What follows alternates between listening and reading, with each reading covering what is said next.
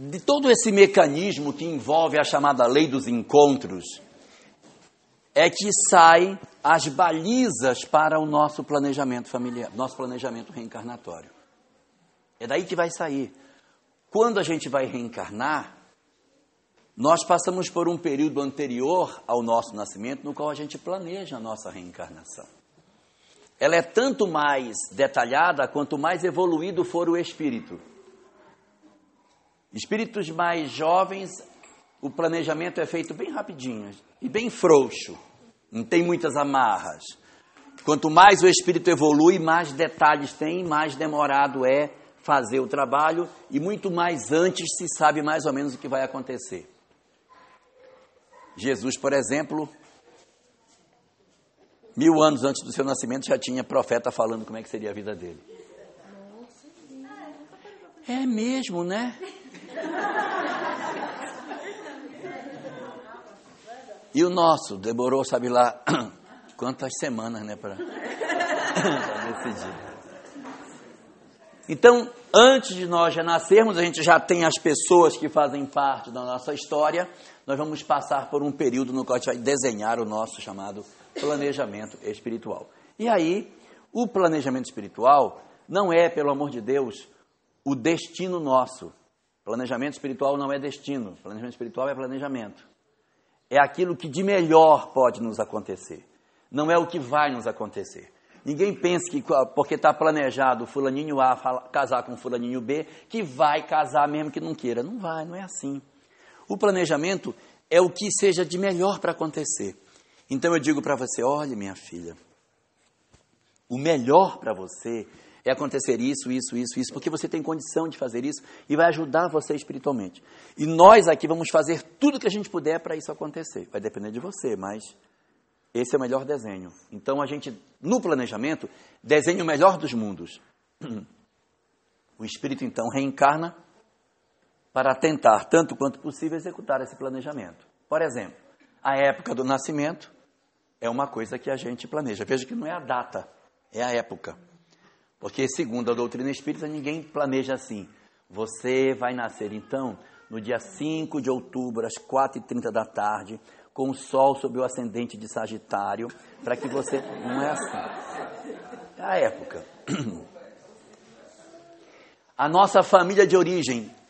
Quem serão nossos pais? Isso é definido antes do nosso nascimento.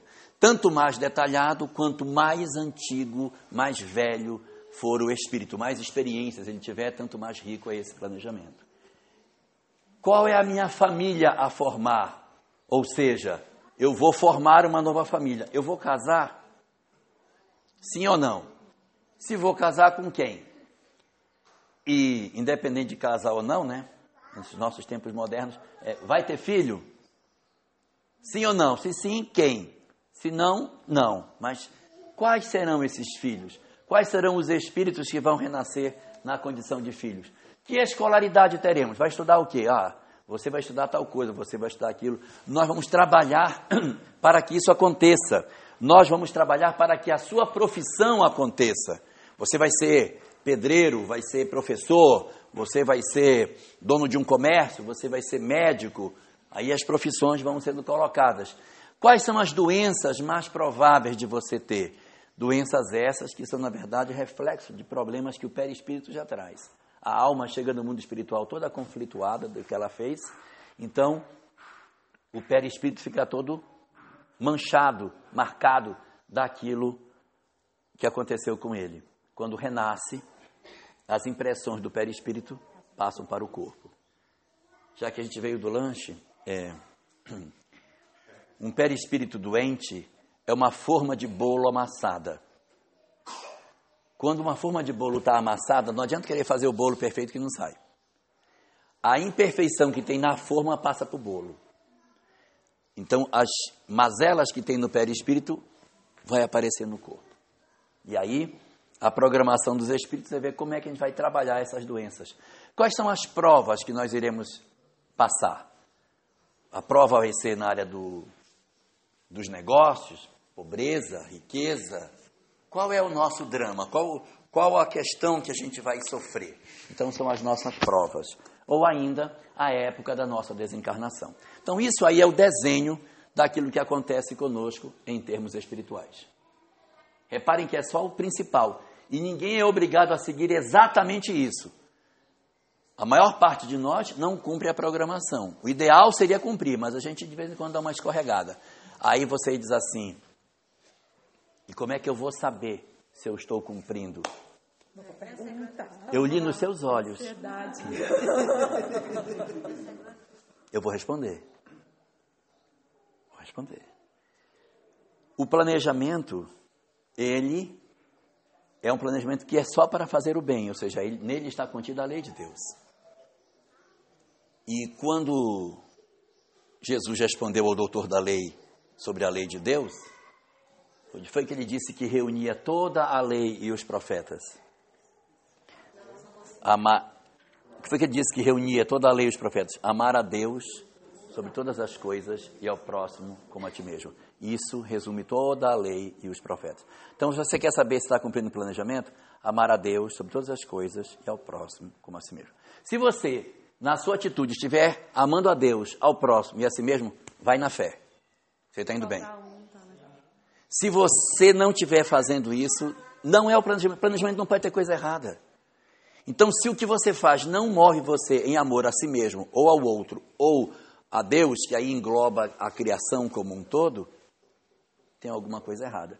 Se você está jogando lixo no córrego, está fora do planejamento. Isso não, é, isso não é amor a Deus. Se eu hoje estou falando mal da minha vizinha, está fora do planejamento. Então, se a gente toma decisões que não estão contidas na lei do amor, são decisões erradas. É claro, tem decisões pequenininhas, mas tem decisões graves. Joana de Anjos tem uma frase muito boa sobre isso, em que ela diz assim: Toda decisão que nós tomamos a golpe de machado, nós voltaremos a ela. E há pessoas que dizem, graças a Deus, não tem nem machado em casa para passar por Decisão a golpe de machado são aquelas decisões que a gente toma assim. A senhora vai para o asilo. Essa é uma decisão a golpe de machado. Decidiu a golpe de machado, vai voltar essa decisão. Eu não quero mais você fora daqui. Vai voltar. Laços não nasceram para ser rompidos, no máximo desatados. Romper, nunca. Rasgar, nunca rasgue. Que rasga, laço rasgado, a gente volta a ele. Eu vou aproveitar falar uma questãozinha que não é necessariamente do nosso assunto, mas já que eu entrei nesse pedacinho, eu vou, agora eu vou terminar. Nós erramos não quando as pessoas que estão à nossa volta erram, que muitos pais carregam culpa pelos erros de seus filhos. Os pais não carregam culpa quando seus filhos erram. Os pais têm responsabilidade quando eles não fazem o que poderiam fazer para acompanhar seus filhos. Nós erramos como pais quando desistimos dos filhos. Se eu desisto de alguém, aí eu errei. Mas se meu filho decidiu entrar pelo mundo das drogas, mas eu não desisto dele e acompanho e vou e avanço e, e continuo, eu estou na minha, na minha trilha. Ele é que não está na dele. Agora, se eu digo, isso aí tem mais conserto, não, isso aí eu mandei para fora de casa e pronto. Aí eu assumi parcela de responsabilidade. E vou dizer por que, que a gente assume parcela de responsabilidade. Isso está na obra O Evangelho segundo o Espiritismo, capítulo 10, Bem-aventurados os misericordiosos. Lá tem uma questãozinha que fala sobre os benefícios pagos com ingratidão. Já viram? Que diz que é os espíritos que desistem de fazer o bem porque não são reconhecidos e tal, tal, tal.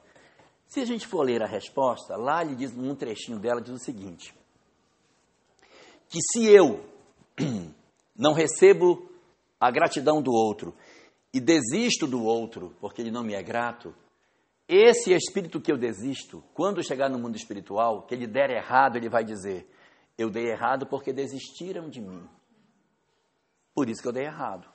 Então ele se consola porque ele não foi certo, porque desistiram dele, e se conforma com a situação que ele está. Mas se ao contrário você não desiste do cidadão, mesmo ele errado, você continua apostando nele, indo, juntando o cara quantas vezes forem necessárias, quando ele desencarna, mesmo que a pessoa durante a existência nunca tenha dado valor ao que você fez, Quando ele se dá conta do investimento que foi feito e que ele não reagiu, isso move o espírito lá dentro. Ele diz: O que eu fiz? Eu preciso me mover. Então você, ao não desistir do outro, você está injetando combustível na transformação daquela pessoa, mesmo que durante a existência inteira ela não dê sinais de que ela vai mudar.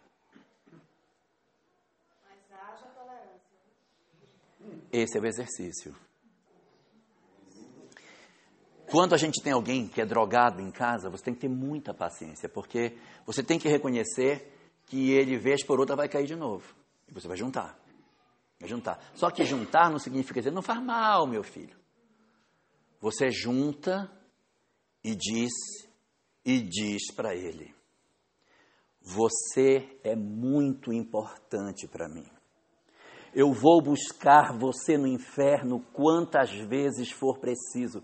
Eu não vou desistir de você. Eu sou seu pai e eu não desisto de você. Mas não faz isso comigo, cara. Você está me matando.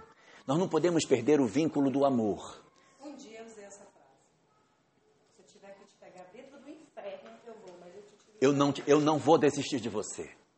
Porque existem algumas coisas, saindo um pouquinho do nosso assunto, existem algumas coisas que a psicologia diz que são muito fortes.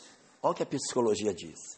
Ela diz que ninguém delinque, ninguém delinque se tem os laços familiares fortes. Então, se eu conseguir construir uma relação de laço familiar forte com alguém, ele não delinque, porque ele tem uma relação de família, ele tem uma relação de pertencimento. Quando essa relação de pertencimento ela está quebrada, aí ele tem a chance de sair para a delinquência. Quando isso acontece? Quando ele olha para o pai e não o reconhece como pai.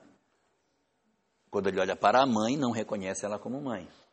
Quando, por exemplo, você adotou, mas ele não se sentiu adotado, ele não se sente pertencente. E aí ele começa a dizer: eu, eu, sou, mas eu não sou daqui. Ele não consegue se sentir acolhido. Quando, por exemplo, a família, o casal se separou, houve um novo casamento, mas o filho não consegue enxergar o padrasto como pai. Então ele tem uma relação de não pertencimento. Quando isso, quando acontece alguma fratura nesse processo, e ele não se sente inserido numa família como ele gostaria que assim fosse, aí ele pode partir para a delinquência. E aí diz a psicologia que é exatamente aí que inicia o processo do desgaste dele com relação à família. E quando a gente diz assim, mas fulano, você faz isso, você está se matando, como é que você usa um negócio desse? Você não sabe que isso faz mal? A vida dele não, não tem valor. Então que mal que tem eu, eu, eu fazer isso comigo? Não tem valor. Então você precisa resgatar o valor que o outro tem. Por isso que você tem que dizer: você é importante para mim. Vai buscar o cara.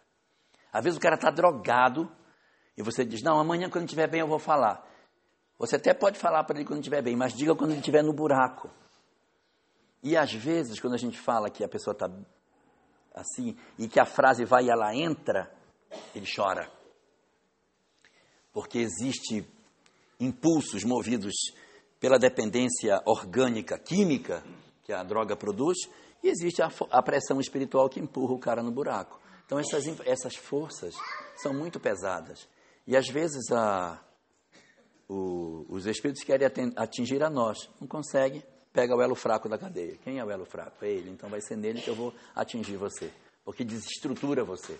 Ele não está conseguindo que você vá por esse caminho, então eu vou pegar qual é a brecha que eu tenho em casa? O filho frágil. Vai ser esse cara aí. Aí, aproveita e faz. E a, aí, da nossa parte, o que, que a gente tem que fazer? Não desistir dos outros. Então, se eu pudesse deixar um recado, diria: não desistam dos outros. Não desistam. Nós não podemos desistir das pessoas. Evidentemente que daqui a pouco, se der tempo, a gente vai falar um pouquinho sobre separação. Existem situações em que os casais se separam e tomam suas vidas diferentes. Isso é uma outra conversa. Eu estou falando das relações que a gente tem que ter quando elas estão inflamadas para não desistir de um filho que é problemático. Não desistam das pessoas que são problemáticas. Não desistam. Não desistam. Vai mais. Eu sei que, que tem que ter uma paciência danada, mas às vezes a gente, dentro do movimento espírita, Tem muito aquela ideia de que a gente nasceu para ser o salvador do mundo. Ah, eu vou trazer a cura do câncer, sou eu que vou transformar a humanidade. Eu vou implantar o Brasil, o coração do mundo. E às vezes o nosso problema não é esse, às vezes a nossa missão é cuidar de um filho que está caído. E a gente vai para fora e não vai para dentro. Às vezes a, a, grande tarefa da nossa encarnação, o grande trabalho é o resgate de uma pessoa. Um. Que você tem uma história com ele lá de trás, que você usou esta pessoa, ele foi, por exemplo, um escravo seu que você usou, você manipulou, você torturou, você fez um monte de coisa, e agora o cara renasceu pertinho de você, está ali do lado. E a sua tarefa de reerguimento espiritual passa fundamentalmente por esse ser, por essa criatura que está do seu lado. Ele é a sua grande oportunidade de propulsão espiritual. Aí você diz: não, isso aqui é muito complicado, eu vou deixar esse treco para lá e vou distribuir sopa que é mais fácil. Porque eu dou a sopa e volto para casa. Lava a panela, está encerrado. Mas esse menino me dá muito trabalho. É esse menino que dá trabalho que a gente tem que trabalhar. Esse cara aí. É fácil? Não é fácil. Às vezes a gente vai ter que renunciar a algumas coisas para fazer. A renúncia e o sacrifício. Botar a árvore na janela. Às vezes você gostaria de estar fazendo outra coisa. Mas eu não vou fazer para ter mais tempo para ficar com essas pessoas. Não, é você investir mais tempo seu nos outros. Investe mais. Investir um pouquinho mais. Nossa, não suporto, chego em casa, já me tranco no meu quarto, porque eu não consigo nem conviver. Então você está empurrando e o tempo está passando e você não está convivendo. Então não faz isso não. Volta. Convive mais. Às vezes é difícil, mas você tem que fazer os laços de afeto se, se consolidarem. Precisa fortalecer. Pessoas envolvidas com drogadição exigem muita paciência da gente. Tem que se renovar. E aí, nessa coisa, é, para que a gente consiga fortalecer tudo que a gente tem para dizer, para a gente poder. A gente tem que ter uma esteira que é a esteira da amizade. Se você tem uma pessoa em casa que tem envolvimento com droga, não converse com ela só dando ordem. Não converse só é, exigindo. Ó, arruma tua roupa, arruma teu quarto, acorda cedo, não sei o quê. Nossa casa não pode ser um quartel. Você tem que dosar.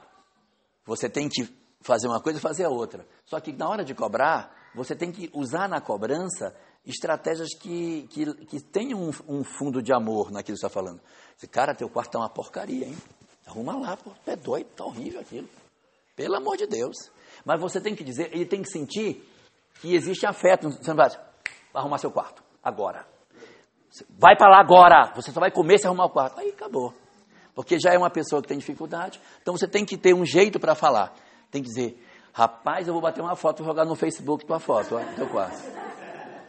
Procura-se uma namorada, eu vou bater uma foto do teu quarto. Tá horrível aquilo ali, pelo amor de Deus. Limpa pelo menos metade para ficar mais humano. Pelo menos metade. Então você vai, você tem que ter um jeito para jogar, e aí, e ter momentos de sentar juntos e dizer, vamos, vamos fazer as coisas. A gente tem que descobrir do que é que eles gostam e fazer o que eles gostam. De repente tem uns que o que eles gostam é, é cozinhar. Vai para a cozinha. Chama para ajudar. Ajuda lá, corta lá esses legumes, vamos fazer e tal. E aí você vai trazendo o cara perto de você. Vai criando um laço de empatia para depois você poder dizer o que você tem para dizer para ele. Quando você puder, você diz. Um bom lugar para conversar com um menino assim é dentro do carro, que ele não tem como fugir. Vamos embora, eu vou te levar. Quando ele bate a porta que entra no carro que você saiu, só tem um negócio para te falar. Aí ele. É, só se ele se jogar. É.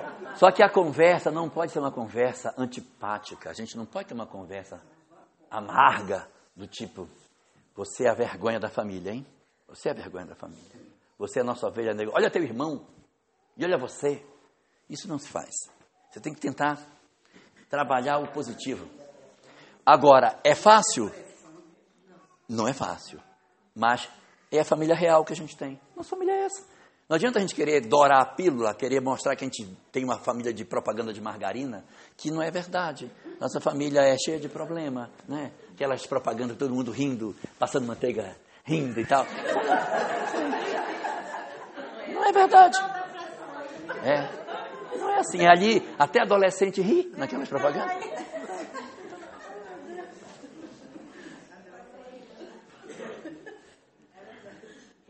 Oi. E com toda essa situação, qual é o objetivo? Resolver o problema do outro ou o meu problema? O seu problema.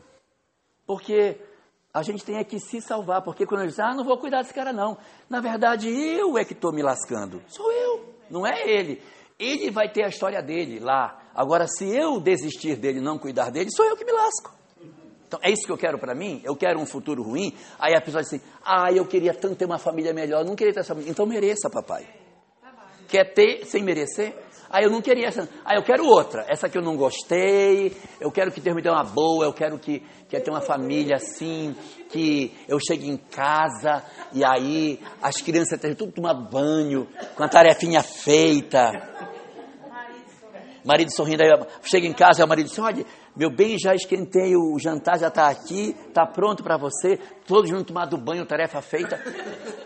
Quando, quando eles chegam em casa, a, a mulher chega em casa, aí o pai faz só assim para os meninos, e aí eles já se perfilam e começam. É, Quero ser manso. Ah, não tem. E ela vai entrando, o marido jogando pétalas de rosa onde ela vai passando. Não vai ter. Tem que merecer. E como é que merece? Merece quando Deus olha e diz: Merece. Olha. Ou, ou diferente, puxa, ela não merece o que ela está tendo, ela merece coisa melhor, eu vou dar coisa melhor para ela. Mas primeiro tem que merecer, a gente quer inverter, quer merecer sem poder. Uai, como que pode? Então a gente primeiro tem que agir de forma que Deus diga: você merece sim um grupo familiar melhor. Mas para isso você tem que demonstrar que você merece. É muito ilógico você querer ter aquilo que você não fez força para ter. Não sei se eu estou confundindo vocês com o que eu estou falando, mas é, já entrei, agora vou terminar. Na revista espírita de agosto de 1863, agosto de 1863, tem um texto, uma mensagem assinada por Lacordaire. Nessa mensagem tem um trechinho dela que diz assim: e a família, como vai? Estaremos cuidando dela quando nos dedicamos à caridade? É preciso não esquecer dela também. E, e atendê-la conforme a seguinte hierarquia: dois pontos. Aí ele cria cinco passos de hierarquia da caridade. Eu não quero que ninguém grite, ninguém se jogue no chão com o que eu vou falar. E não quero depois sair daqui e encontrar vocês vagando pelo vazio, pelas ruas, olhando. Mas eu vou deixar os cinco passos para vocês guardarem. Primeiro degrau: vossos cônjuges e vossos filhos. A eles deveis a vossa primeira esmola. Em segundo lugar, aí diz ele, em segundo e às vezes em primeiro, os autores dos vossos dias. Quem são os autores dos nossos dias? Só eles? E quem foi criado pela avó? Entendeu? Por isso que ele coloca os autores dos vossos dias, porque se a gente foi criado pela avó, é avó. Se foi pela madrinha, é madrinha. São os autores dos nossos dias. Quem foi que, que, que foi o autor dos nossos dias? Nossos pais, nossos tios, nossos avós. Quem nos criou? Então, esses são o segundo degrau que segundo a mensagem diz, e que pode ser o primeiro, porque se eu não tiver mulher e filhos, vai para cima. Então, primeiro degrau, cônjuges e filhos. Segundo degrau, os autores dos nossos dias. Terceiro degrau, os vossos irmãos consanguíneos.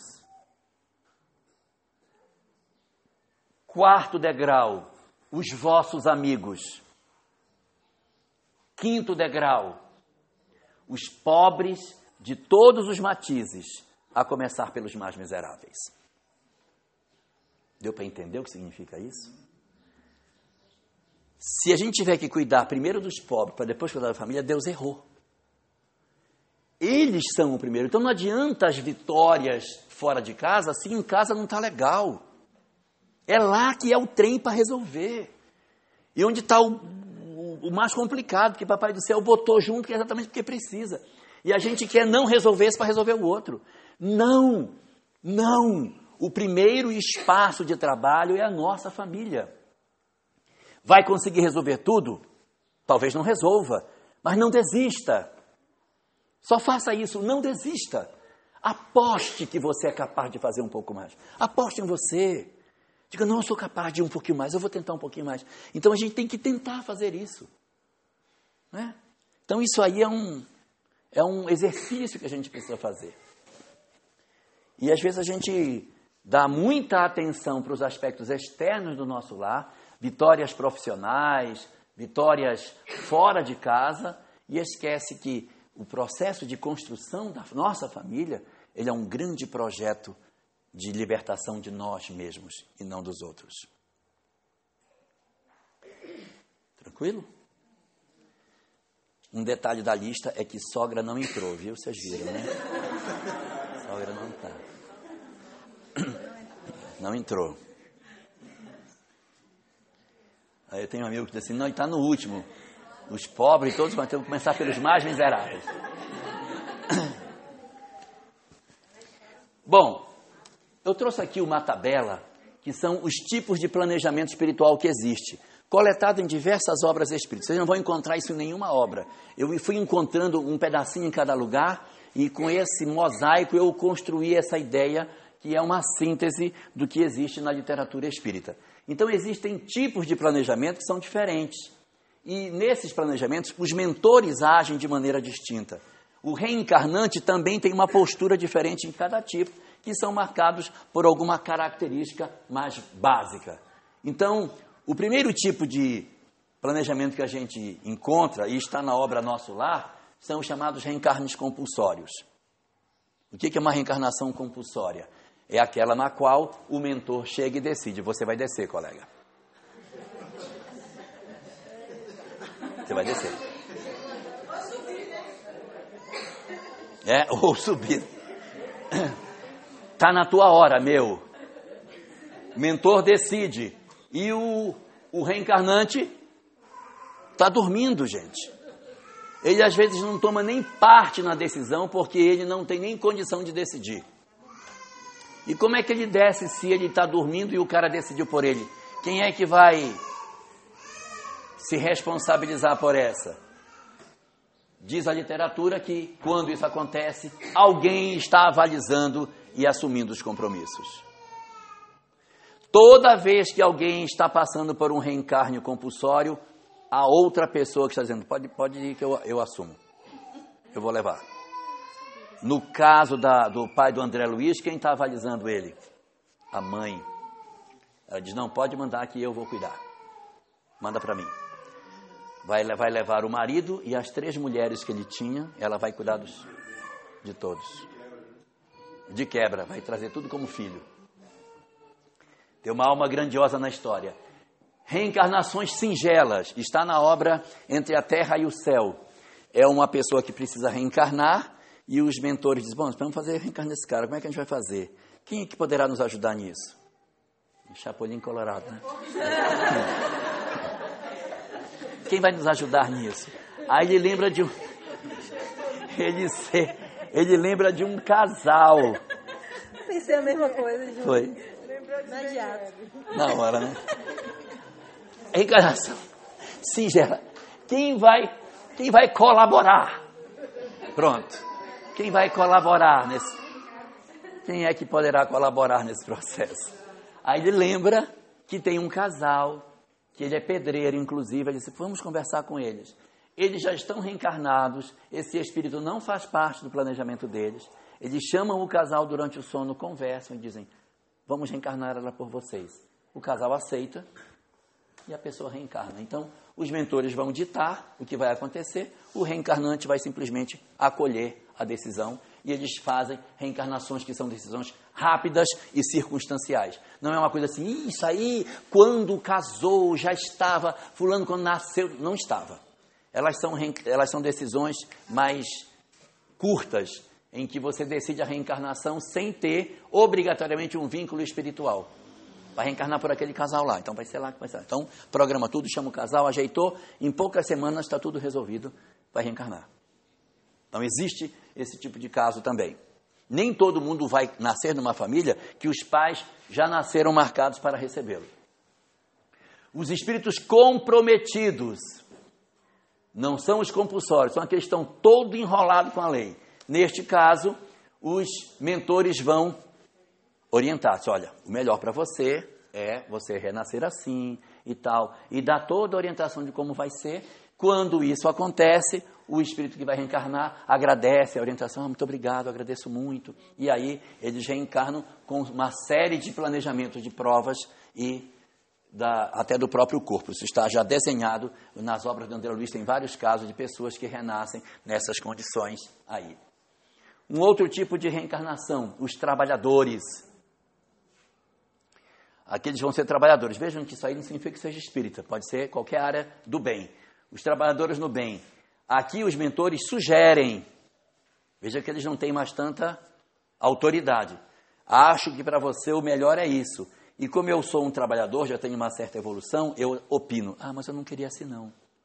Eu queria ver um pouquinho mais feio. Estou vindo muito bonito. Me, me importa mais. Isso. Assim tá bom. Ou ao contrário, então, eu acho que eu estou muito feio.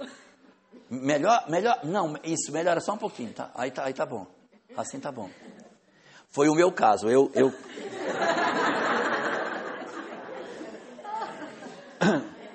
quando eu fui, quando eu fui reencarnar, me levaram na sala onde estavam os modelos de corpos. Aí eu comecei a olhar, aí eu vi o do Janequine. Aí eu disse, eu quero esse aí. Aí o mentor olhou na ficha e disse, olha, o que a gente puder aproveitar dele, a gente vai aproveitar para você. Digo, o que puder. O que puder, tanto o que puder. E aí eu reencarnei. Gente, quando eu me dei conta que eu olhei, que eu vi que não era, eu fui procurar o mentor para conversar com ele. Aí disse, colega, nós tínhamos um compromisso, você não cumpriu. Você disse que você ia aproveitar o que pudesse. Aí não, deixa eu ver aqui. Aí foi, procurou a ficha, olhou e disse, não, mas o seu pedido foi aceito. O que deu para aproveitar, a gente aproveitou. Eu disse, mas eu não vi nada. Ele disse, tá aqui, olha, a data do aniversário é a mesma. Então, assim, uma parte do planejamento dele eu peguei, tá? Parte. Então os trabalhadores, esses trabalhadores, eles já renascem dentro de uma circunstância muito diferente, porque a programação deles é muito mais detalhada, muito mais rica, e ela tem muita misericórdia, porque, por exemplo, determinada pessoa tem um compromisso, ela cometeu um crime, ela cometeu algum deslize, ela tem uma mancha no perispírito que vai provocar uma doença. Mas ao mesmo tempo que ele tem isso, ele tem uma capacidade de produção excelente. Então eu não posso deixar que isso aconteça, senão ele não vai poder fazer o trabalho no bem. Aí ele vem banhado de misericórdia. Poderia nascer todo torto, vai nascer sadio. Por quê? Porque a gente vai aproveitar a sua saúde para você fazer o bem. A maior parte daqueles que hoje estão numa tarefa de socorro e tal, tem o seu planejamento banhado de misericórdia. Em outras palavras, as nossas condições orgânicas e de planejamento como um todo, social, familiar, etc., são melhores do que a gente deveria ter. Porque nós temos um compromisso de fazer alguma coisa. Eu não estou falando de doutrina espírita. Estou falando do médico que atende as pessoas no seu consultório, da professora que faz o seu trabalho lá na escola rural, que ninguém nem sabe que ela existe, do outro que tem uma tarefa num laboratório que ele está pesquisando investigando sobre uma doença, do outro que tem uma função no poder público em que ele vai exercer um papel lá de, de melhoria de sua, da sua comunidade. Então, cada um que tem uma aposta de que vai poder servir para alguma coisa, recebeu mais do que a justiça. É por isso que quando nas reuniões mediúnicas o cara diz, mas você não conhece ele, ele não podia estar bem do jeito que ele está. Por que, que ele não podia estar bem do jeito que ele está? Porque ele tem uma ficha de compromisso que fez com que determinadas doenças não se manifestassem. Mas elas estão no perispírito, elas só não apareceram no corpo.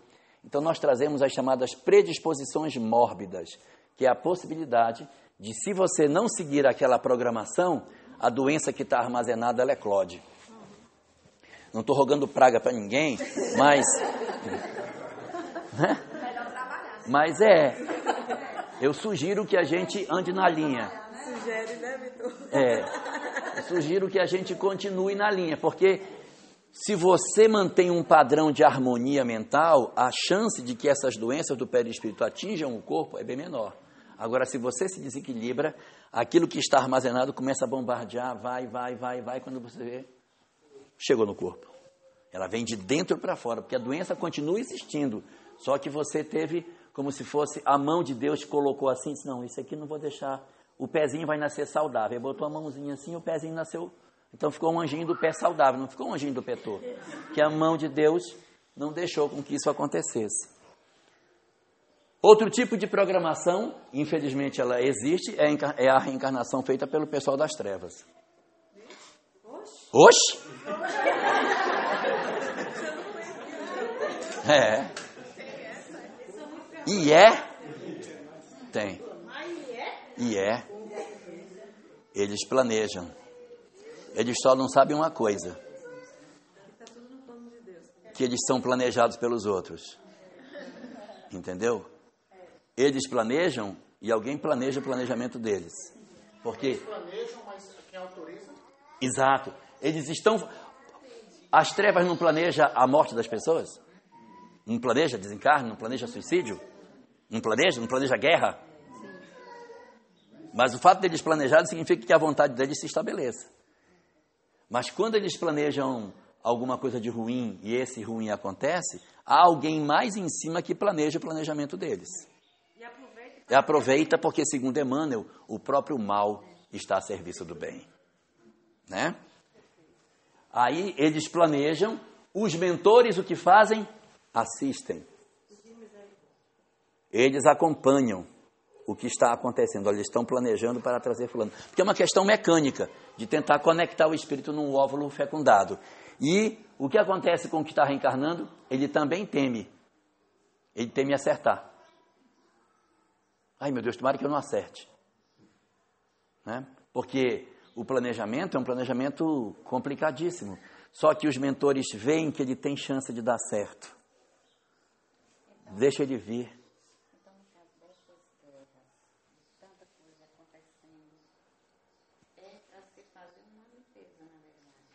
É o momento da transição, não é? Então, muitos espíritos que estavam guardados, eles estão agora reencarnando. No Apocalipse tem uma frase que diz que no final dos tempos é, Satanás seria preso por mil anos e no fim dos tempos Satanás seria solto. O trem está solto. Ou vocês têm dúvida? Soltou, eu acho que soltou tudo de uma vez. Porque, não sabe o que acontece? É época de transição, gente. O que que ocorre? O que que ocorre?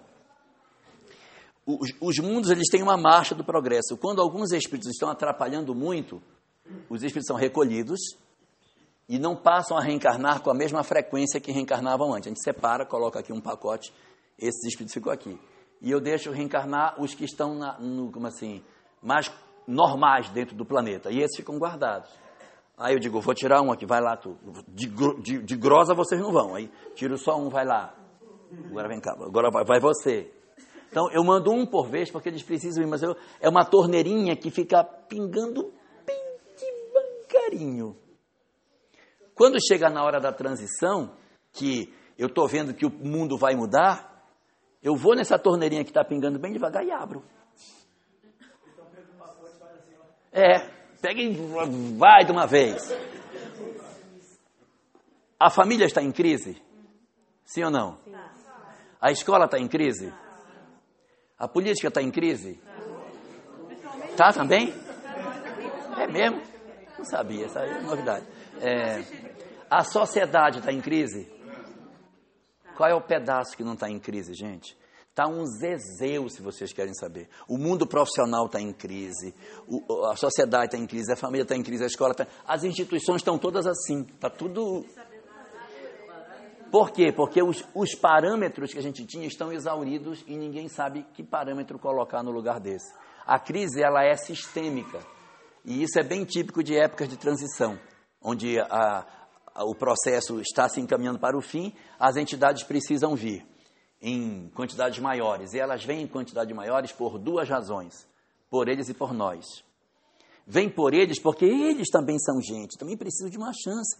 E desse mundo que está vindo de gente, alguns podem se, entre aspas, se salvar.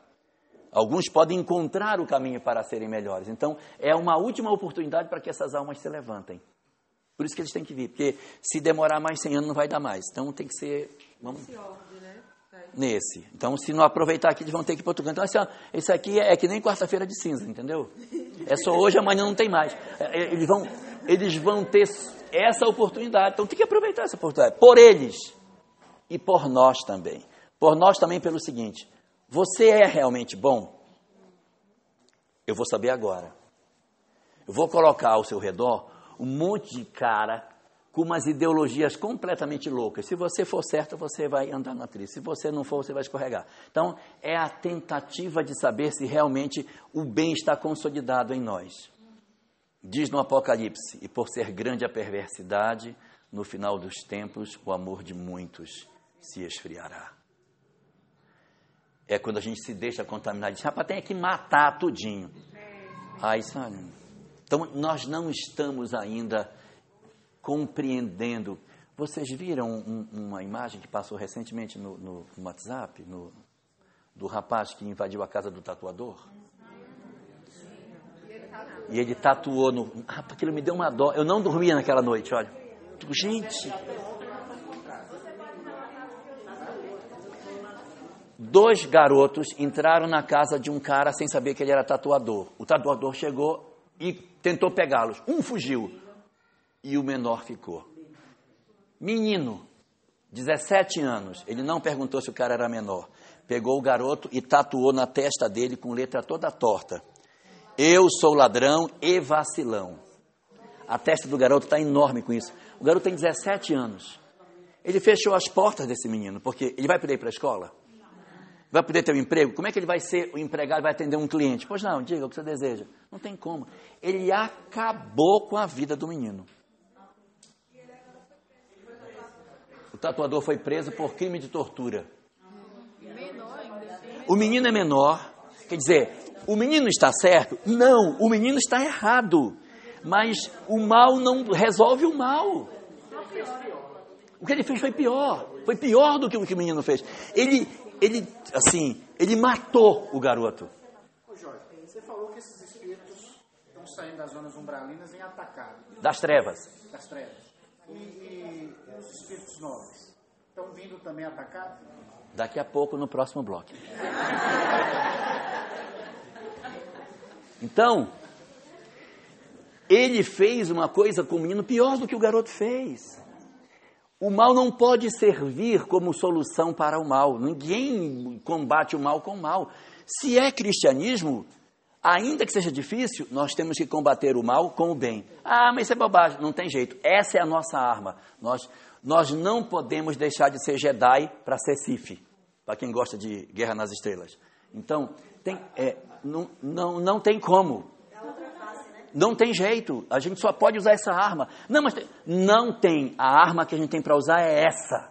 A nossa arma é essa. Ah, mas vai durar mil anos. Então que dure. Que dure mil anos. Mas eu não posso me perturbar por conta disso. Gandhi tinha uma frase maravilhosa. Gandhi dizia assim: Eu sou contra a violência, porque a violência parece fazer bem, mas o bem que ela faz é transitório e o mal que ela faz é permanente. Alguém me ofende, eu vou lá, ah, é, se me ofender, vou matar fulano. Vai lá e mata. Aí chega em casa, estou livre, matei.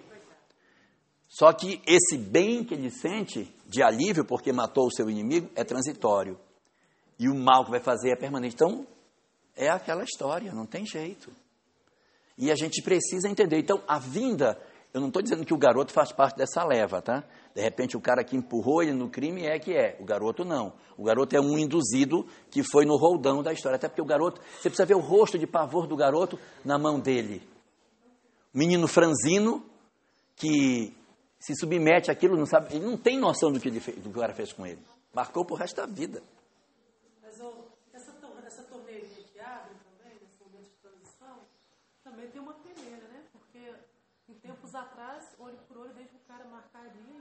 Sim, fica tudo bem. Hoje em dia, pelo menos, a sociedade não está tolerando mais. Não tolera mais. Não, isso é um sinal de progresso. Isso é um sinal de progresso. Então, é, na, na transição são quatro torneiras. Tem a torneira dos primitivos, que continua do mesmo jeito, os espíritos primitivos continuam vindo, pouquinho, mas continua vindo. Tem a torneira dos maus, que somos nós, que está aberta e continua do mesmo jeito, só que quando chega na transição põe uma peneira, aí o mal não tocado pelo bem já não volta mais. O que, que é o mal não tocado pelo bem? O, o mal não tocado pelo bem é o mal não tocado pelo bem. Não, porque às vezes porque as pessoas dizem assim, eita, então minha sogra não vai voltar mais. Não, não é a sogra. São pessoas que são, são aquelas pessoas que dizem assim, eu fiz e faço de novo e não me arrependo. E se tiver que fazer, faço. Esse é o mal não tocado pelo bem.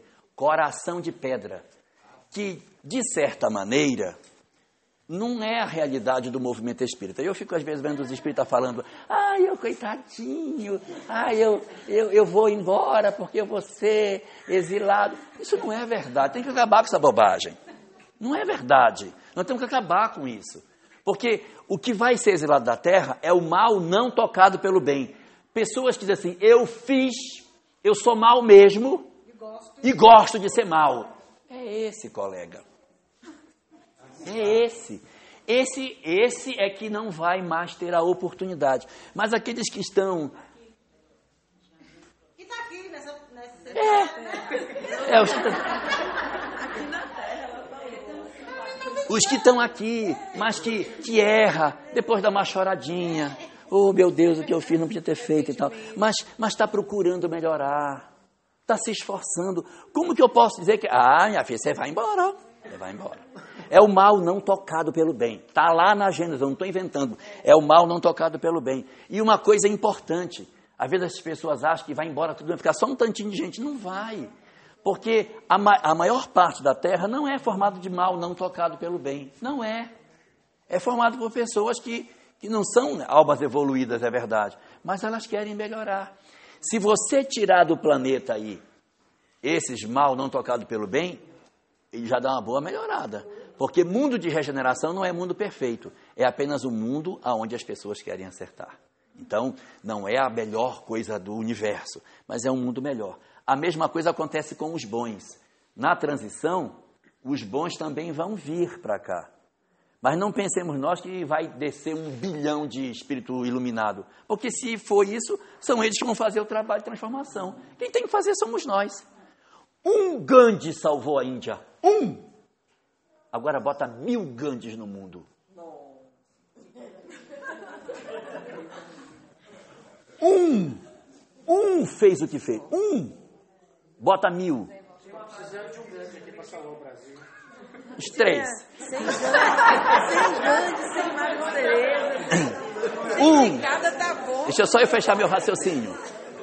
Um é suficiente. Então, se vierem mil, transforma. Porque quem tem que fazer a limpeza do planeta que a gente sujou não são eles. Somos, eles não são empregada doméstica. Então, manda aí um bilhão, eles vêm, vão arrumar tudo. Gente, está tudo arrumado, podem sujar de novo, vão embora. Não é assim. Eles vão vir e vão induzir, vão chamar, vão convocar e a gente vai se engajar imperfeitamente, mas aí a gente vai fazer o trabalho de melhoria do nosso meio ambiente, da melhoria da nossa sociedade, vamos diminuir gradativamente a fome, a guerra. Só para concluir e fechar, as pessoas ficam muito falando, ah, que ano vai ser? Será que vai ser em 19? Será que vai ser de 20? Não sei o quê. Isso aí não tem data. Item 267, parágrafo 8 do Livro dos Médios, diz que toda previsão com data marcada é indício de mistificação. Então não procurem data. Eu, falando agora eu por mim mesmo, eu tenho uma, uma, uma, não é uma data, mas é uma expectativa que eu analiso. É uma previsão que eu mesmo faço. A previsão é a seguinte: o egoísmo do homem gera fome e o orgulho do homem gera guerra.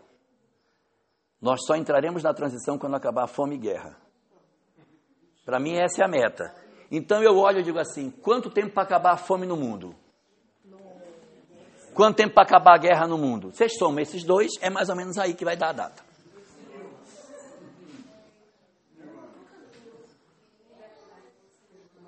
Eu não estou ouvindo você. No caminho de depuração. Uhum.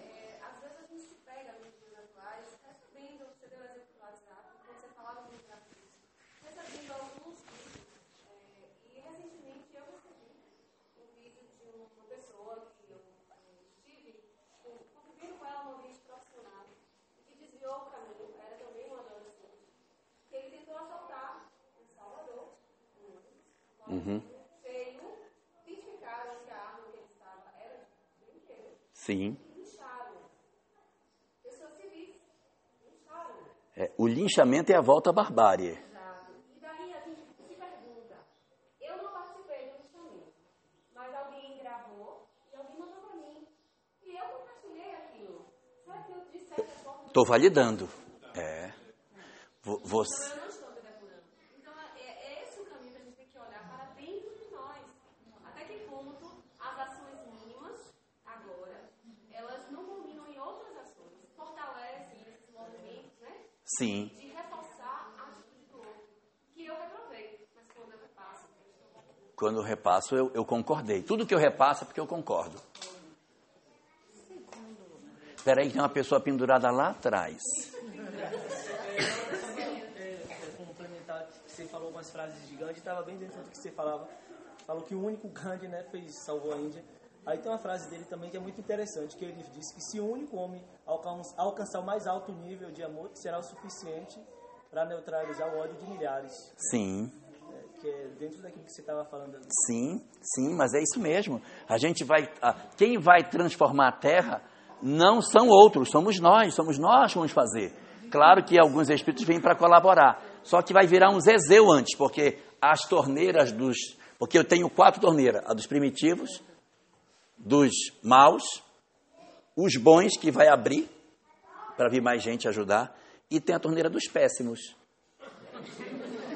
Também vai abrir. Já está aberta. Lógico. Os péssimos são os que estavam guardados, minha filha. Já pra Já. Ô, papai! Assista o jornal. Não percebe que não piora esse negócio.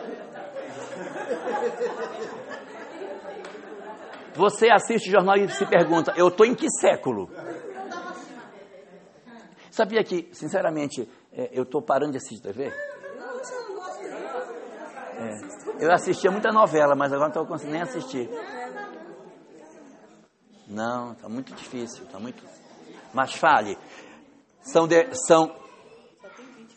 Não, eu só tenho 10 minutos. Diga. É, pessoas que falam que Emmanuel Emmanuel, já encarnou. que Emmanuel já reencarnou.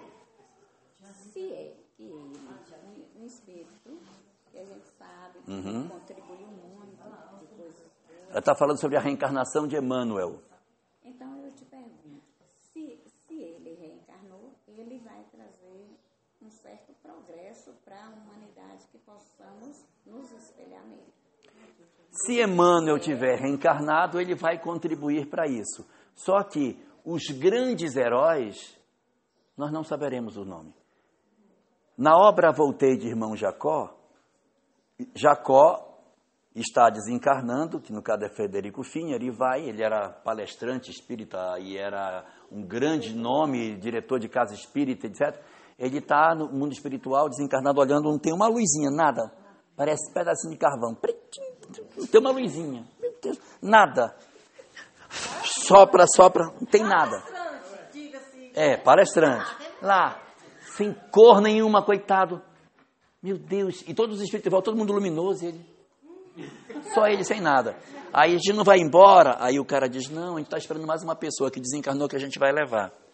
Estamos aguardando que ela está para chegar. Quando ele vê, vem vindo, chegando, uma entidade que ele não consegue ver, é só luz. E ao lado dela uma série de entidades angélicas, como que volitando em forma de criança, acompanhando aquele ser luminoso que está vindo. Aí ele olha, movido por um misto de admiração e inveja, e diz: Quem é? Né? Quem é? E lá vem o ser se aproximando. O ser chega e pousa na praia, em luz, cercado por aquelas entidades todas. E o mentor vira-se para Jacó e diz: Ah, é a professorinha rural que está vindo. Ninguém sabe o nome, ninguém sabe nada dela, mas ela anonimamente fez um trabalho que ele, com todo o dinheiro que ele tinha, que ele era muito rico, não conseguiu fazer. Aí, assim, quando a gente fala que vão vir espíritos para trabalhar, a gente fica pensando, ah, então vai ser só espírito, só espírito conhecido. Então vai vir Michelangelo, vai vir Gandhi. De repente não é. É seu Zé, Dona Maria, seu Antônio, seu Pedro, que são pessoas que a gente não sabe quem são, mas que vão produzir uma mudança enorme. Quantas vezes a gente vê é, é, transformações feitas na sociedade impressionantes. Ainda ontem eu estava vendo a orquestra de Santo Antônio, lá de Conceição do.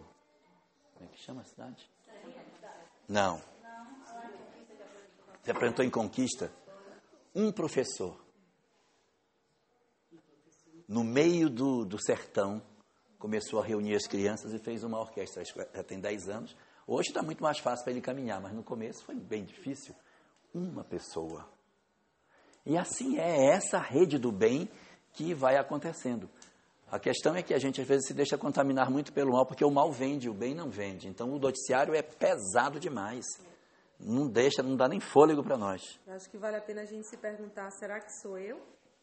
Porque e se você tiver com a missão e tiver com a fé em baixa, e o planeta vai ficar abandonado contando com você. É um professor, é um enfermeiro. É, é uma, pessoa, pessoa que é amiga, comum. É uma pessoa comum. Eu acho que se a gente pensar que pode ser a gente, a gente, mesmo que não seja, mas Sim. se for, a Sim. gente vai agir como se fosse. Quando olhar para a família, quando olhar para o nosso trabalho, a gente pensar, e se for eu? Essa gotinha que caiu da torneira e que está todo mundo, todo o planeta esperando pelo meu amor, pela, Pela, minha pela umidade que eu vou fazer com a minha gotinha, né? Isso. O que eu vou fertilizar o solo. Porque aí, se cada um cumprir o seu papel no seu pequeno espaço que vive, que mudança que a gente pode produzir na sociedade? Essa que é a grande transformação que a gente tem para fazer. Se a gente souber aproveitar o nosso tempo, souber aproveitar as oportunidades que a vida abre, porque a gente tem espaço para trabalhar no bem em todos os flancos, a gente às vezes fica esperando uma coisa grandiosa. Não é. Às vezes o trabalho pequeno que a gente faz, no tempo ele mu- multiplica e vira uma coisa maravilhosa. Mas a gente tem que acreditar que nós somos sim capazes de fazer a transformação. O mundo não vai mudar por outra via que não seja nós mesmos. Somos nós os grandes agentes de transformação. O que a gente precisa fazer é acreditar que nós somos capazes de transcender a essa vida que a gente tem. Existe uma mensagem no, no livro O Espírito da Verdade, chamada Mais que Pó, em que ele diz que existem pessoas que encarnam, vivem na Terra, consomem os recursos do planeta, mata pato, marreco, ganso, boi, cabra, para alimentar essa pessoa. Ele vive anos na Terra e a melhor obra que ele deixa é o túmulo. Porque durante toda a existência, não fez nada. Não deixou um exemplo, não resgatou uma pessoa, não reconstruiu laços rompidos de afeto com ninguém da sua família, não deixou nenhum legado para a sociedade. A melhor obra dele nem foi feita por ele, porque o túmulo dele já foram os parentes que fizeram, mas foi a melhor coisa que ficou dele, foi o túmulo no cemitério. E aí ele fala essa mensagem e termina assim: nós precisamos transcender isso, precisamos ser mais do que pó. Porque tem gente que vem para a terra só para ser pó. Aí não adianta nada. né? Conceição do Coité é o nome da cidade que, que tem a Orquestra Sinfônica de Santo Antônio. E a coisa bonita, o evento era espírita e a Orquestra Sinfônica Católica veio a brilhantar o evento tocando para nós.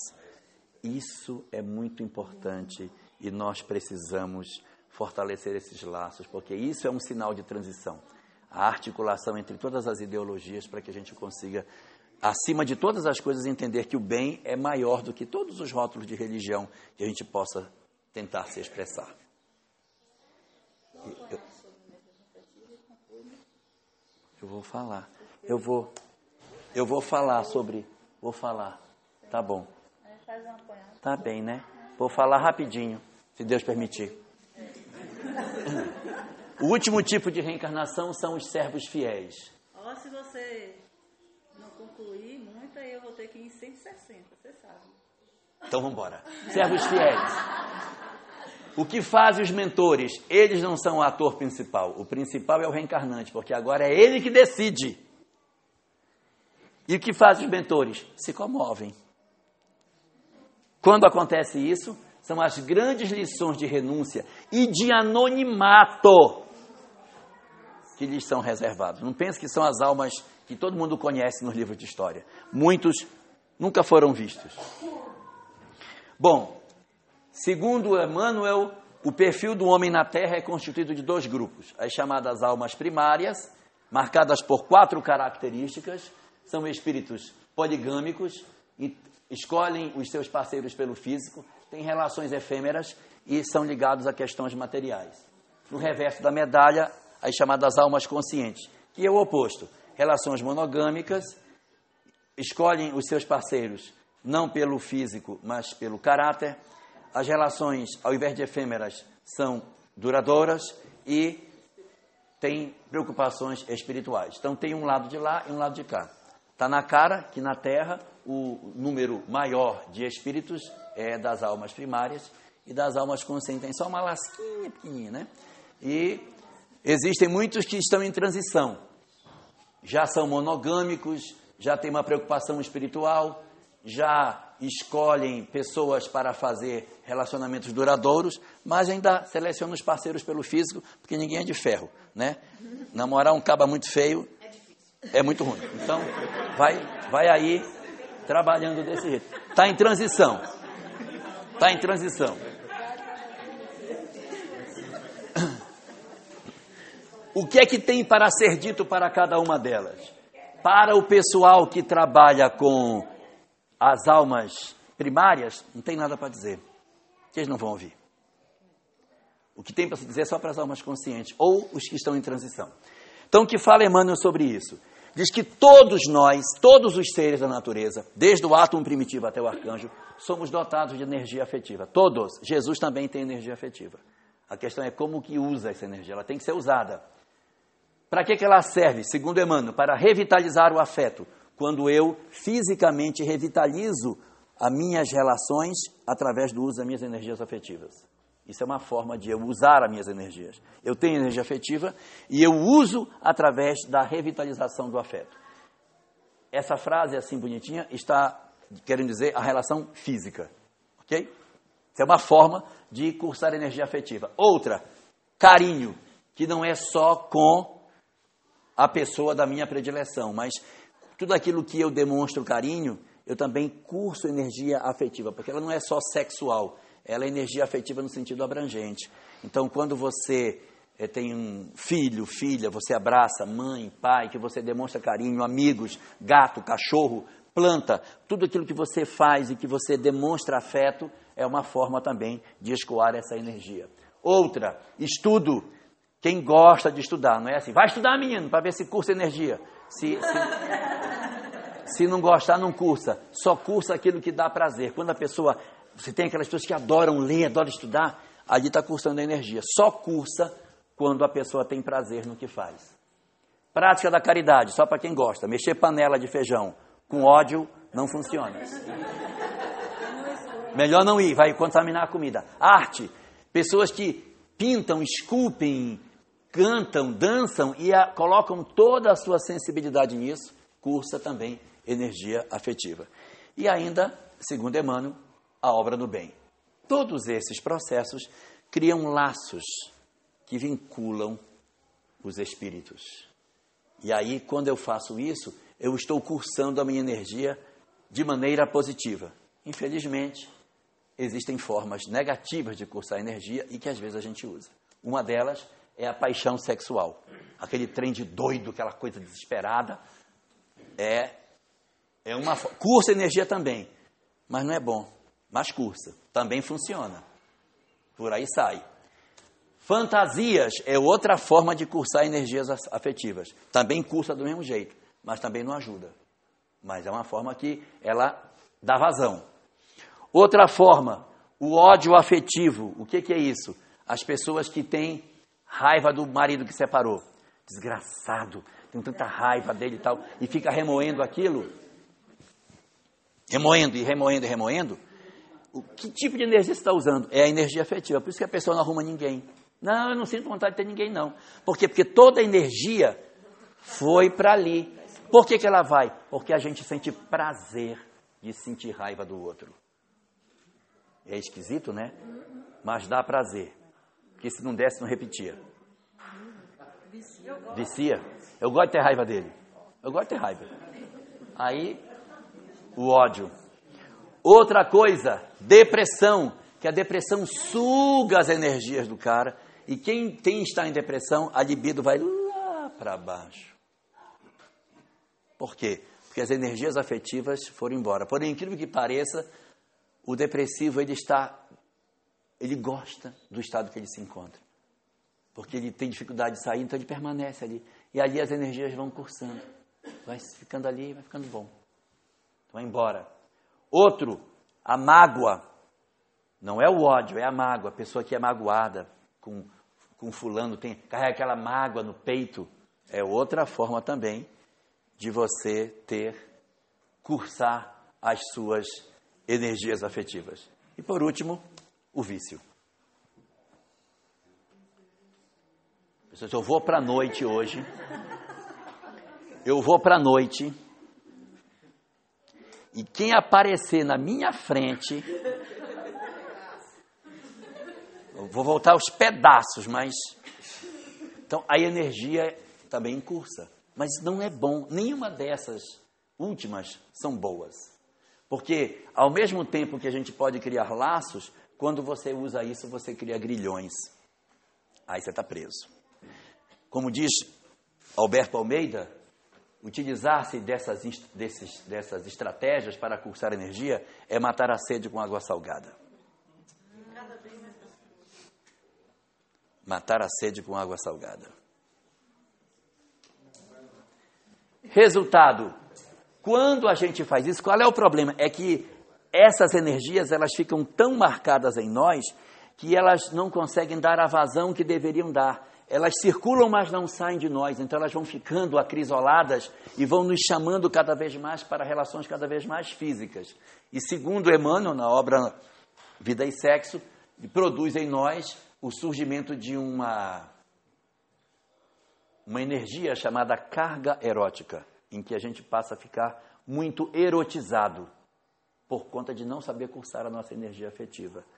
E quando a gente faz isso, a gente faz besteira, que a gente fica esquece do amor e passa a usar pessoas. Aí passa a usar. Explora, engana, mente, trapaceia. Quando fazemos isso, a gente acha que está fazendo mal a nós mesmos. Lê do engano. Ninguém lesa a si mesmo, ao, ao outro sem lesar a si mesmo. Toda vez que eu firo alguém, eu estou ferindo a mim mesmo. Toda vez que eu machuco alguém, estou machucando a mim mesmo. E isso é o grave problema que a gente tem. Esse é o grande problema. Resultado: nós precisamos trabalhar para resolver isso, porque se eu fizer o que eu acho que tenho que fazer com as minhas energias afetivas, eu vou viver, vou viver graves problemas, porque eu me torno um delinquente afetivo. A delinquência afetiva acontece quando eu passo a desrespeitar, quando eu cometo crime na área do afeto. E toda vez que eu cometo um crime na área do afeto, que ou eu roubei a sua, a sua emoção, ou eu matei a sua esperança de ter um amor, porque há pessoas que matam nos outros a, a crença do amor verdadeiro, ou que roubam as esperanças. Isso é delinquência, é roubo e é furto. É, é assassinato, é tudo isso. E quando a gente faz isso, a gente cometeu um crime. O que acontece quando a gente comete um crime? Qual é a consequência? Quem comete crime? Preso. Então, nessa hora, diz Emmanuel que quem vai e promove essa infelicidade produz no outro aquilo que ele chama de saque afetivo. Eu fui lá e fiz um saque, roubei o outro. E quem promove o saque afetivo é um delinquente. E da mesma maneira que a lei física, que a lei física, quando você é delinquente, prende você, a lei de Deus, quando você promove um saque afetivo, joga você no cárcere. Não é isso, dona Núbia? Joga as pessoas no cárcere. Os cárceres afetivos, eles não são físicos. A gente está solto no mundo, mas está preso num cárcere. Eu estou solto, mas estou preso. Se aos erros do amor ninguém escapou, todos nós aqui temos cárceres afetivos. Uns mais severos, outros menos, mas Existem cárceres. Emmanuel classifica esses cárceres em dois tipos. Ele diz que um tipo são os cárceres físicos. Por exemplo, a pessoa nasce com o cárcere físico porque ela nasceu feinha demais. Essa é uma forma de ter cárcere. No passado ele era galanteador, sedutor, envolvente, ou ela era, aí nasce e agora vai nascer um pouquinho castigado. Nasce feio, gente. As canelinhas finas. É. Feinho. Até quer, mas não consegue. Até quer. Mas o que faz Deus? Não, meu querido. Vamos dar uma temperada aí que você está muito danadinho. Vamos dar uma segurada aí. Aí o jeito pode nascer feinho, uma forma de segurar para que ele não faça tanta bobagem. Que ajeita, né? Então vamos nascer feio para ver se arruma. Ou nasce com o corpo frágil. Magrinho, magrinho, aqueles que para subir uma escada, gente. Magrinho. O corpo frágil, bem sequinho. Ou, é, ou uma mulher. Aí você tem dificuldade de ter um parceiro. Ou a pessoa nasce com uma série de alergias. Não posso pegar sol, não posso pegar chuva, não posso comer camarão, não posso. Aí, não pode ir para lugar nenhum.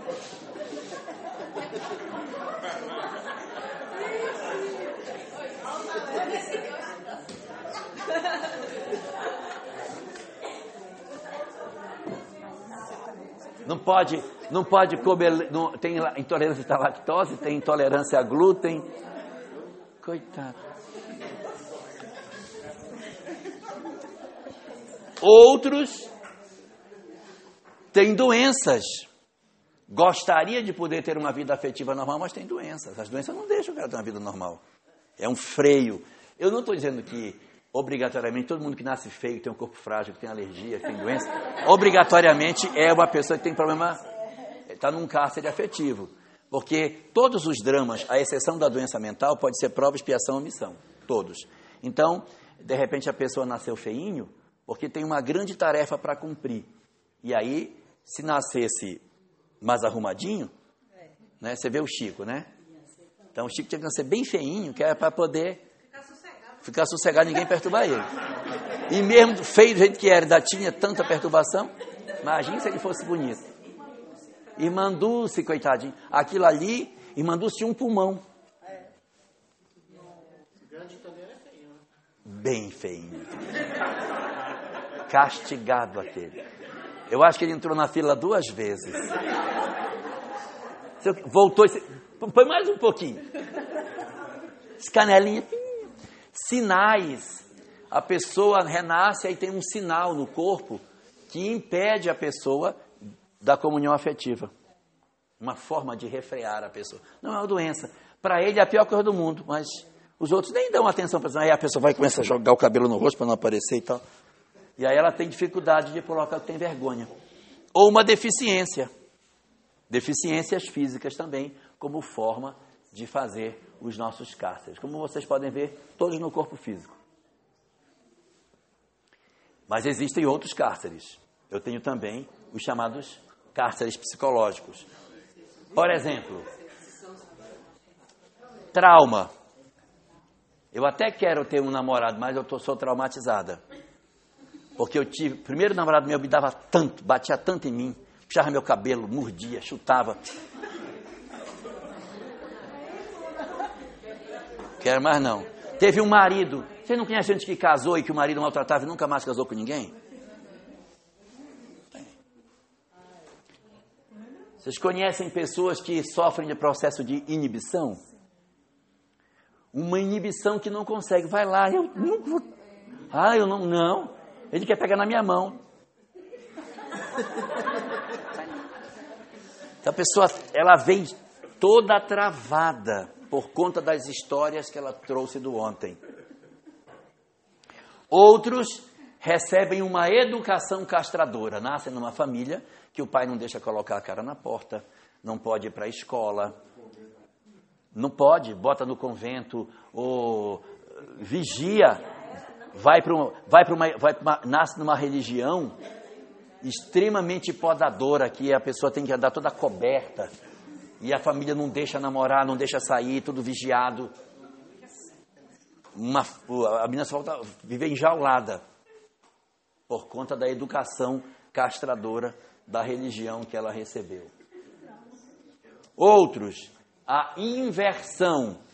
A inversão é quando pessoas de, que têm um determinado comportamento exagerado num sexo, não, para refrear você, você vai nascer no outro, para poder reduzir esses impulsos e fazer com que você consiga se equilibrar. E aprender a respeitar. também. Aprender a respeitar. Porque nasce no investido vai saber como é o negócio. Vai saber o que é uma menstruação. Vai saber. Vai saber. Vai descobrir uma TPM para saber o que é bom. né? Fobias. Pessoas que trazem fobias. Eu não quero que ninguém grite bingo, porque de repente Alguém fechou a cartela? Não, né?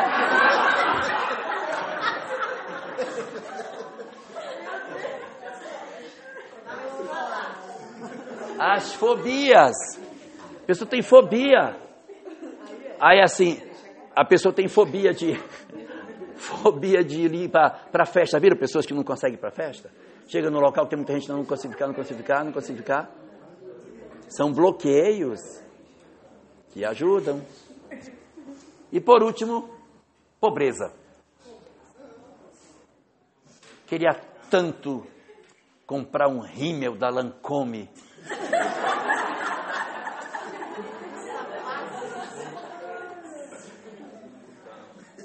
Mas não consigo. Então são cárceres. Queria poder comprar um vestido de strass com, com lantejola para eu ir para a festa até a minha, a, a minha sandália vai estar com um prego segurando a ponta, atravessado. Só deu para a Havaiana que ela furou, o calcanhar está furadinho. Não dá, então assim, há bloqueios também na parte da pobreza para impedir isso. Só que o que, é que diz Emmanuel? Que esses cárceres nos deixam soltos, mas a gente está solto, mas está preso. E cada um traz o, tra- traz o cárcere dentro de si. Só que do cárcere se foge. Há pessoas que fogem. O bicho, o cara nasce feinho, mas mesmo feinho, ele se ajeita, ele faz uma plástica. Vai para academia. Não é para ter saúde, é para ser promíscuo. Porque o problema não é você procurar resolver para ter uma vida saudável. É para você poder voltar para voltar a ser o macho alfa do bando. Então não, não- dá para ser. Se for para você não, eu vou fazer porque eu estou sentindo que eu preciso, é bom para minha saúde, isso é uma coisa. Ah, eu vou dar uma arrumadinha no rosto que eu estou muito feio, ficar só pouco feio, porque eu assusto muito as pessoas. É uma coisa. A outra, não, eu quero ficar o máximo, porque eu quero chegar na festa e quando eu entrar, eu quero que todo mundo grite se jogue no chão quando eu entrar. Então, assim, não dá, entendeu? Não dá. Então tem que saber a motivação, o que, que nos motiva a fazer o que a gente faz. Porque todos nós temos o direito e até o dever de cuidar do corpo, de cuidar das coisas, de ter uma vida saudável. A questão é por que eu estou fazendo. Se é para ter uma vida equilibrada afetivamente, conseguir ter um parceiro para eu conseguir levar uma vida com ele, ou se é para eu endoidar o cabeção no mundo. O que, que eu quero fazer? Qual é o meu objetivo? E aí muitas vezes as pessoas fogem do cárcere e voltam a delinquir de novo. E aí o que, que acontece quando a pessoa foge do cárcere? Pior o débito, porque regride de regime, vai para o fechadão. Né? Então a gente, é, a gente não pode, porque se eu fujo, aumenta a pena, foge, aumenta a pena. A pena, essas penas, elas não têm prazo para acabar. Elas acabam quando a gente quita. Não tem prazo assim, olha, você vai ficar duas encarnação feio. Não é assim. Você vai ficar o tempo que for preciso até que você se equilibre. Até que você se organize afetivamente. Não tem prazo para acabar. Vai ficar pelo tempo que tiver que ser. Se não se consertar, vai ficando mais tempo. O que o Emmanuel diz é que Quem foge reiteradas vezes e não se consegue segurar, porque o cara tudo que faz, ele, ele apronta, ele torta, nossa, e, é, e tenta de novo, e tenta e nada. Então, para quem foge do cárcere, a solução é uma só. A solução é a masmorra. Porque se do cárcere se foge, da masmorra não dá para fugir. A masmorra é, ao mesmo tempo, um cárcere físico e psicológico. E só tem uma denominação para Emmanuel para esses casos: as doenças mentais. Então, todas as provas da existência podem ser provas de expiação e missão. Ah, fulano nasceu feio, pode ser prova de expiação e missão. Ah, fulano nasceu rico, pode ser prova de expiação e missão. Ah, fulano nasceu, é, sei lá, com determinada profissão, pode ser prova de expiação e missão. Fulano nasceu com a perna é, menor do que a outra, pode ser prova de expiação e missão. Todas as experiências da vida pode ser prova expiação missão. Doença mental, só expiação. Não se dá doença mental como prova. Ah, você vai nascer com essa doença mental como prova. Vamos ver como é que você se sai. Ou então, ah, eu vou ser um missionário, quero vir com uma doença mental. Também não tem. A doença mental é privativa do processo expiatório. E quando a gente, reiteradas vezes, a gente comete esse tipo de crime, a gente acaba ficando preso nessa masmorra. A grande dúvida é como abrir.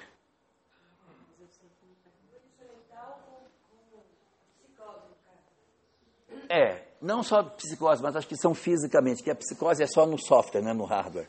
Mas, por exemplo, uma síndrome de Down, uma, uma síndrome de Patal, um autismo, um, é, essas, essas doenças que estão no hardware. Ela, Fernando Duó essas doenças elas são obrigatoriamente para o fruto de processo expiatório.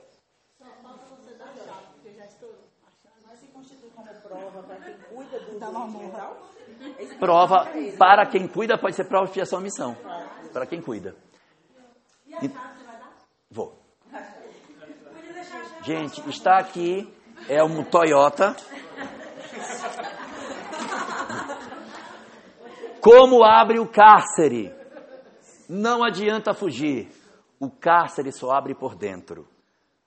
Não tem fechadura pelo lado de fora, não tem ninguém que possa abrir o seu cárcere. Só você que abre.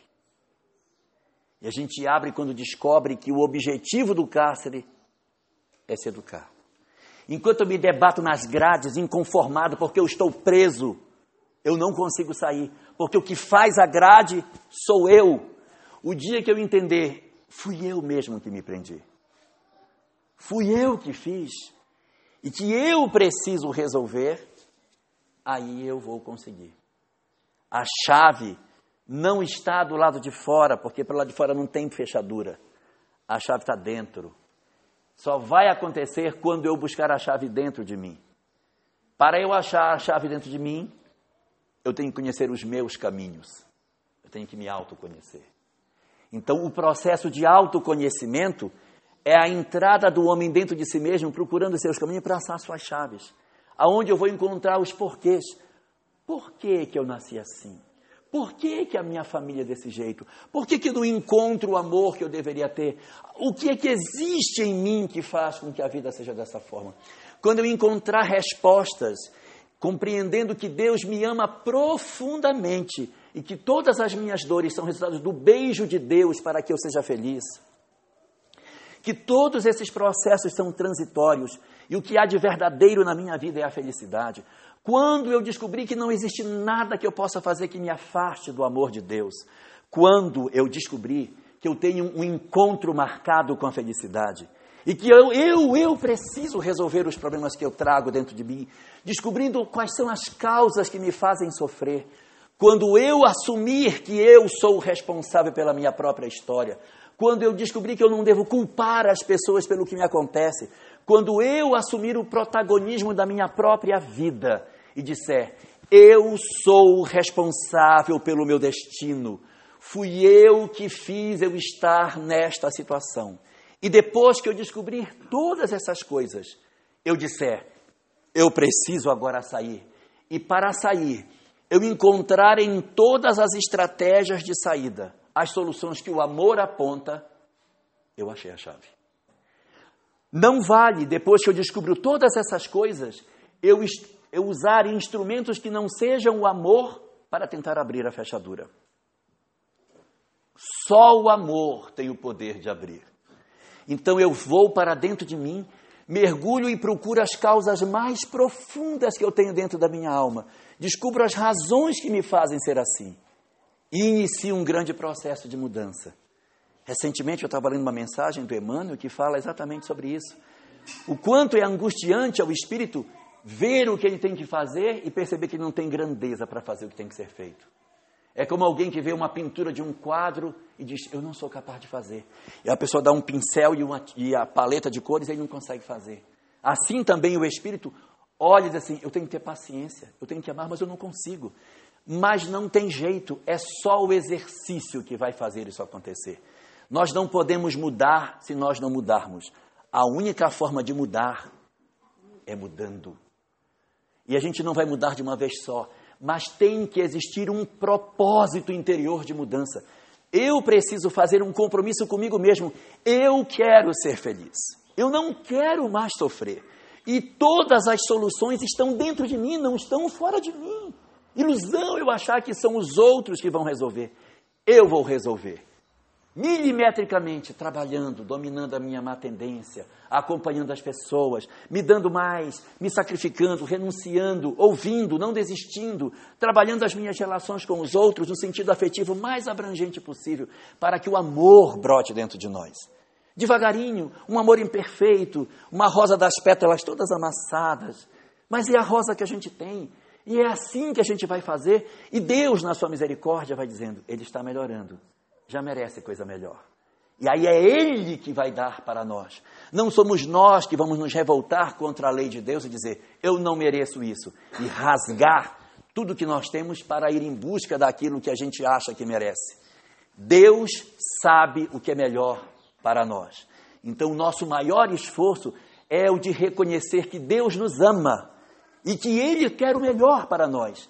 E quando eu entender que todos esses meus cárceres são as estratégias para o encontro com a minha felicidade, a chave vai estar na nossa mão. Aí é só abrir e sair. Essa é a parte boa. A parte ruim é que são vários cárceres. A gente abre um, está preso no outro maior, no outro maior, no outro maior. Essa é uma caminhada infinita que a gente tem, que os indianos chamavam de mandalas, as várias mandalas. A gente se liberta e descobre agora que está preso numa outra maior. E assim a gente vai nesse caminhar incessante na busca da nossa iluminação. Esse é o grande objetivo, essa é a grande beleza da vida. E para isso é que a doutrina espírita nos convoca, para a gente fazer esse processo de mudança a partir de agora, sem esperar ser o grande iluminado do mundo, mas usar de todos os recursos que a gente já tem para fazer o passinho que der para fazer, um pouquinho a cada dia, melhorando um pouquinho cada vez e fazendo com que as nossas vidas sejam realmente um hino de gratidão pela existência e pela possibilidade de contribuirmos para a construção de um mundo melhor.